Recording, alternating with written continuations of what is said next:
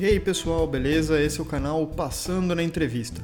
Você que está procurando o primeiro emprego, pensando em se candidatar a uma vaga, você que levou um monte de bomba em entrevista e não sabe bem porquê, você que está querendo arrumar aquele trampo dos seus sonhos e quer aumentar suas chances de consegui-lo, esse canal foi feito para te ajudar. E já que foi feito para te ajudar, não esquece de me mandar perguntas, sugestões, contar histórias pelas quais você passou, para que eu ajuste o conteúdo aquilo que faz mais sentido para você. É só me escrever no luciano.cevaibricker@gmail.com.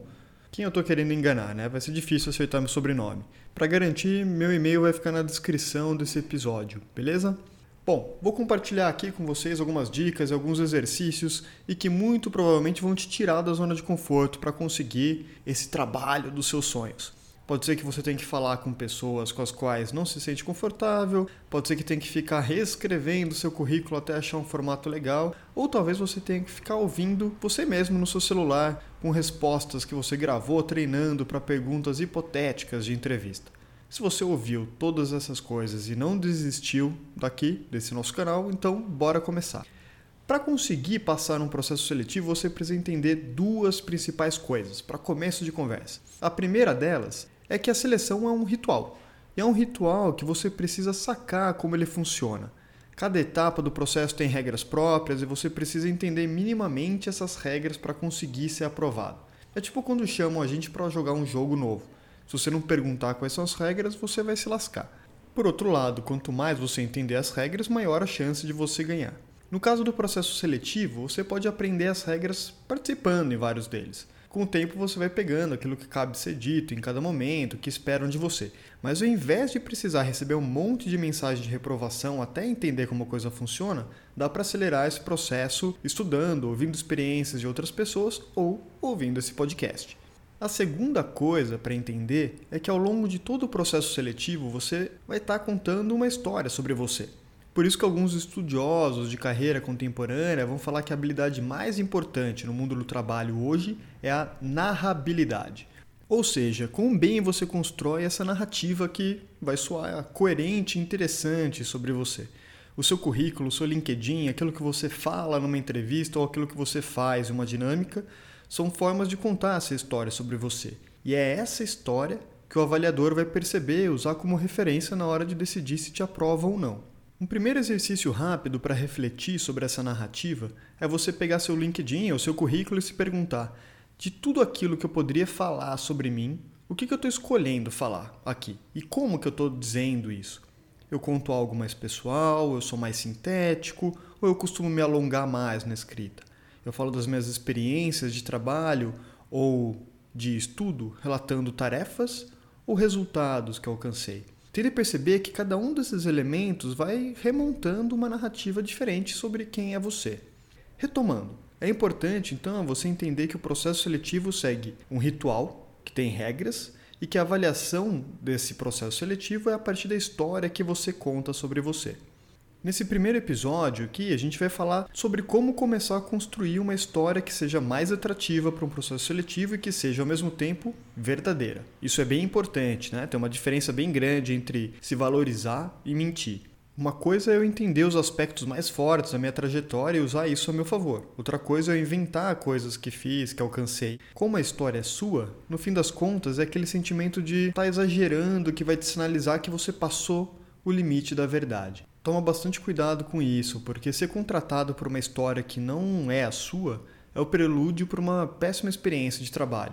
Né? Ou mais cedo ou mais tarde vão sacar que contrataram gato por lebre e vão te demitir, ou você vai perceber que o seu novo trabalho não tem nada a ver com você, mas tem a ver com aquele personagem que você inventou e é desgarrado, né? você não se associa a esse personagem. Vamos então para um primeiro exercício para você começar a construir essa narrativa. Pode parecer estranho, mas esse primeiro exercício não é exatamente sobre você, mas sobre o trabalho que você está buscando. Quanto mais precisamente você souber o que é isso que você busca, melhor. Nada de, ah, eu estou procurando uma vaga em RH, ou quero trabalhar como ou analista administrativo ou barista. Então saiba qual área dentro do RH você quer trabalhar. Saiba se você quer investir sua energia buscando vagas administrativas ou buscando vagas em cafeterias. Focar sua energia vai te ajudar muito nisso.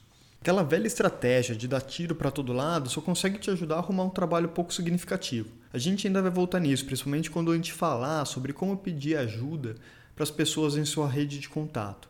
Mas já adianto que focar suas buscas vai fazer com que te percebam como uma pessoa muito mais determinada. Lembra da história que a gente conta? Então, e também vai otimizar a energia que você usa buscando esse trabalho do seu sonho. Para quem já leu ou assistiu Alice no País das Maravilhas, vai lembrar que tem uma cena clássica em que a Alice está andando lá na estrada, perdida, né, e pergunta para o gato: "Para onde que essa estrada leva?" O gato então vai lá e responde a pergunta com uma pergunta: "Mas para onde você quer ir?" A Alice vai lá, coça a cabeça, dá uma pensada e diz: "Não sei, eu estou perdida."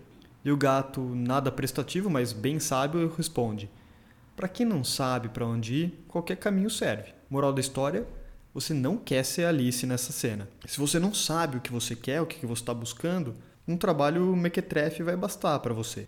E você não quer um trabalho mequetrefe, você quer um trabalho muito massa, que seja próximo, o mais próximo possível daquele que você sonha.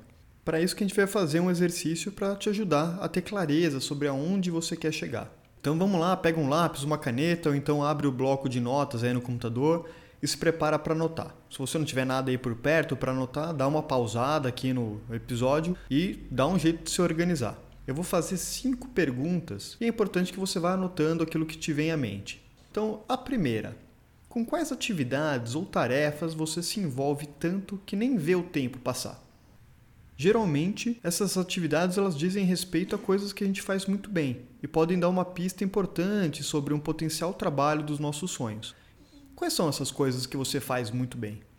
Não se preocupa se você só conseguiu pensar em assistir Netflix derretido no sofá o dia todo. Se isso for algo que você gosta mesmo de fazer e não é só uma coisa que você faz para, sei lá, passar o tempo, mas se você gosta mesmo, não tem problema algum. Pode ser que seu trabalho dos sonhos tenha a ver com televisão, cinema, produção artística, escrever roteiros ou até mesmo trabalhar na Netflix. Segunda questão: quais as organizações que você tem maior interesse ou curiosidade? São grandes empresas, multinacionais, nacionais, são consultorias, ONGs, startups, microempresa, Pode ser uma empresa que você seja cliente e gosta muito do serviço ou do produto dessa empresa.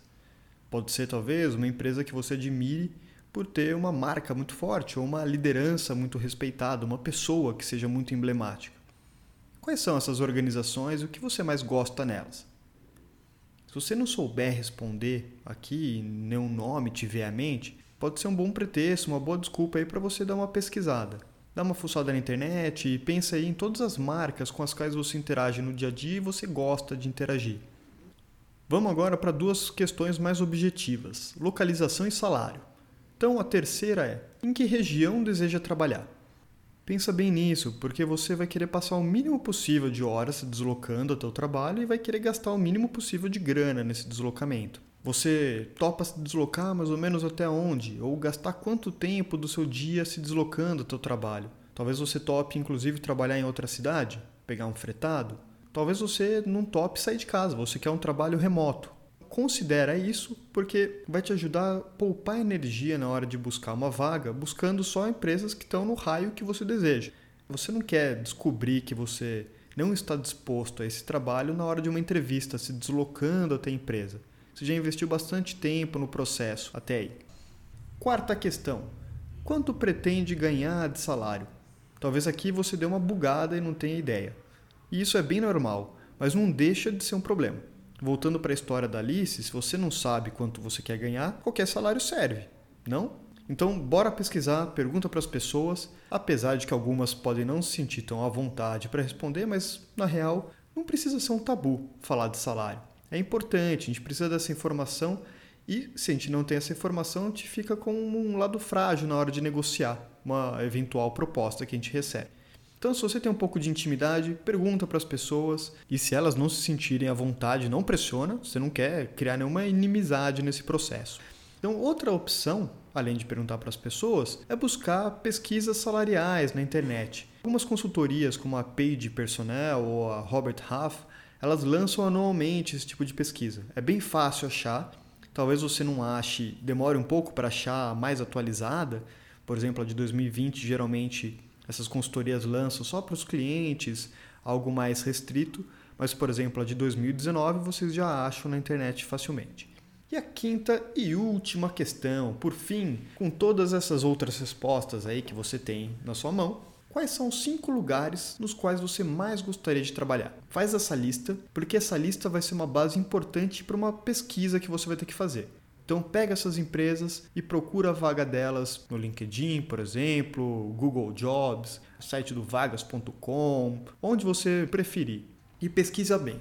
Dá uma olhada nessas vagas, dá uma olhada na descrição das vagas que parecem ter mais a ver com suas habilidades, seus talentos, a sua formação. O objetivo é que com essas respostas e a pesquisa das vagas, você já tenha uma boa noção do nome ou dos nomes que dão para um cargo que você se interessa. Provavelmente um cargo qual você vai se candidatar para vagas a ele. Quais são os requisitos, isso também é super importante, que você precisa correr atrás para se tornar um melhor candidato, uma melhor candidata. Não acha que isso é fácil ou rápido de fazer. Dá um bocado de trabalho.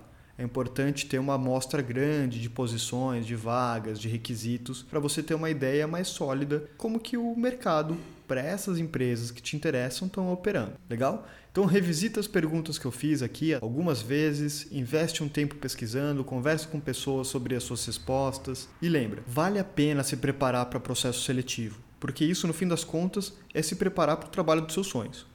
Então aproveite esse processo para aprender mais sobre você e sobre o mundo do trabalho e bora arregaçar a manga e fazer esse trabalho chegar até você. Espero que tenha gostado. Não esquece de me escrever com comentários e perguntas no e-mail luciano.cevaibricker, tá lá na descrição. E até a próxima.